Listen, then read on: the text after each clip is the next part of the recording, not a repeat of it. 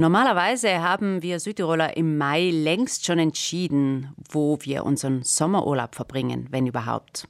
Heuer ist es aber so, dass sich viele durch die Pandemie verunsichern lesen und lieber noch ein bisschen abwarten, wie sich das Ganze entwickelt.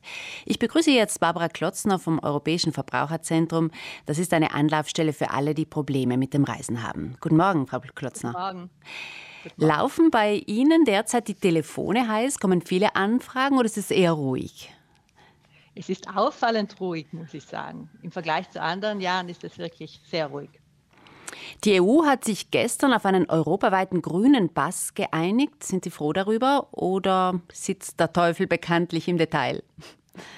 Ja, genau. Na, ich bin schon sehr froh darüber, denn im Moment ist es so, dass jeder EU-Staat seine eigenen Einreisebestimmungen hat. Und da steckt tatsächlich der Teufel im Detail und jeder muss sich genau informieren, äh, welche Voraussetzungen ich benötige, um in ein anderes Land zu kommen. Ähm, Tests, Impfung und so weiter. Das sind mehr oder weniger die Voraussetzungen, aber eben braucht es einen PCR-Test oder reicht ein Antigentest? Wie alt darf dieser sein? Manche Staaten äh, möchten sogar genau wissen, welcher, welcher Testpräparat benutzt wurde. Es muss vielleicht auf Englisch sein. Und wenn es dann darum geht, ob man mit der Impfung reisen darf, da sind bei weitem noch nicht alle Staaten äh, damit einverstanden und manche möchten, dass man voll geimpft ist und die, die zweite Impfdosis muss schon eine Weile her sein.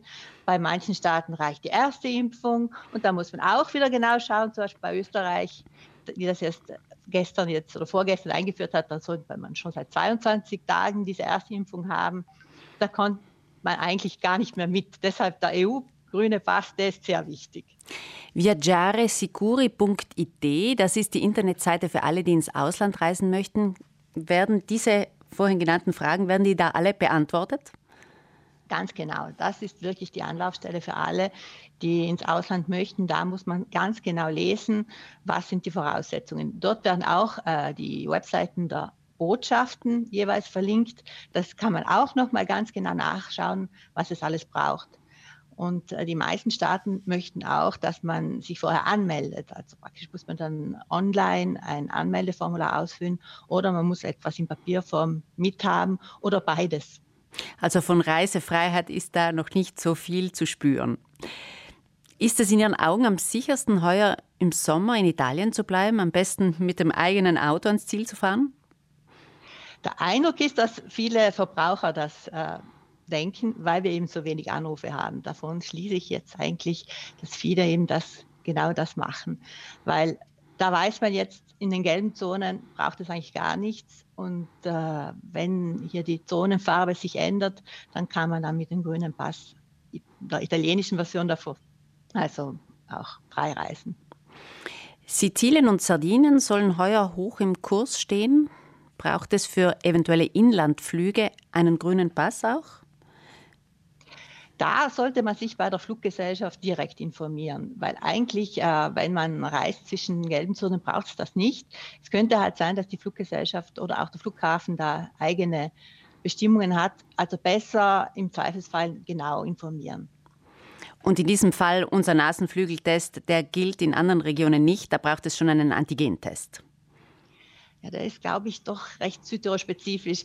Äh, also ein Antigentest oder ein PCR-Test aber Antigen ist natürlich einfacher. Der PCR-Test gilt normalerweise etwas länger. Aber eben genau nachschauen und informieren und vielleicht bei der Fluggesellschaft äh, per Chat oder Telefon sich noch genauer informieren. Auch Österreich und Deutschland werden ja immer gerne bereist, gerade jetzt zu Pfingsten. Wie sieht es denn da aus mit den Voraussetzungen? Ja, immerhin, man darf eben fahren, weil es ist eigentlich gar nicht so lange her, da Ne, eigentlich letzte Woche oder vorletzte Woche brauchte man ähm, einen guten Grund, um zu fahren. Jetzt darf man. Und Deutschland und Österreich haben aber ähnliche, aber doch unterschiedliche Zugangsvoraussetzungen. Und da äh, muss man eben auch schauen, habe ich genau den richtigen Test. Und äh, falls ich geimpft bin, bin ich voll geimpft für Deutschland und das auch schon lang genug. Und in Österreich eben brauche ich diese 22 Tage und äh, jeweils eine Anmeldung auch. Und dann muss ich noch etwas wissen. Wenn ich zurückkomme, falls ich kontrolliert werde, dann brauche ich auch einen Antigentest, auch wenn ich voll geimpft wäre. Aha. Also da kommt ja, einiges auf die Reisenden zu. Da will Italien dann äh, den, den Test, der nicht älter ist als 48 Stunden und auch äh, für Kinder zum Beispiel. Also ab zwei Jahren sollte man getestet sein. In Corona-Zeiten will man ja nichts riskieren. Man hat so im letzten Sommer schon seine Erfahrungen gemacht. Raten Sie zu einer speziellen Corona-Reiserücktrittversicherung oder nur in bestimmten Fällen? Frau Klotzner. Es kommt immer auf den Einzelfall an, natürlich. Und ähm, eine, so eine Versicherung kann schon sehr nützlich sein, weil es kann nämlich alles Mögliche passieren. Und man kann in Quarantäne kommen, äh, es kann sein, dass jetzt äh, eine Reisewarnung auf einmal besteht. Da gibt es eventuell ähm, schon auch dazu Versicherungen. Wir haben auch jetzt mitbekommen, dass äh, auch ein, es nicht mehr so einfach ist, von einer Reise zurückzutreten, obwohl eine Reisewarnung besteht. Also das ist jetzt ein deutschlandspezifisches Problem.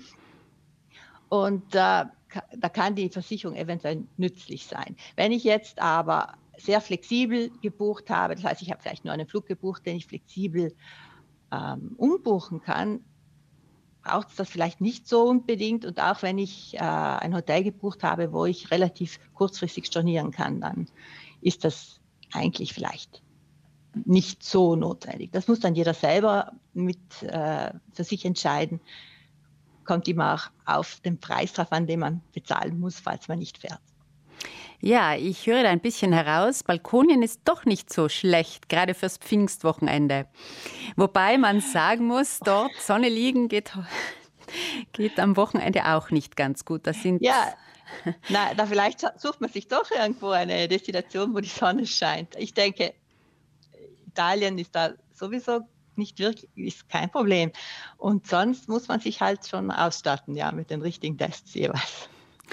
Danke, Frau Klotzner, für diese vielen Informationen. Dann hoffen wir, dass die Corona-Lage sich von Woche zu Woche mehr entspannt und man dann ab Juni ruhig in den Urlaub fahren kann. Barbara Klotzner ist Mitarbeiterin im Europäischen Verbraucherzentrum und wenn Sie spezielle Fragen zum Reisen haben, dann können Sie eine E-Mail schicken an info@euroconsumatori.org. Und äh, noch eine Internetadresse lege ich Ihnen ans Herz, viaggiaresicuri.it für alle, die ins Ausland reisen möchten.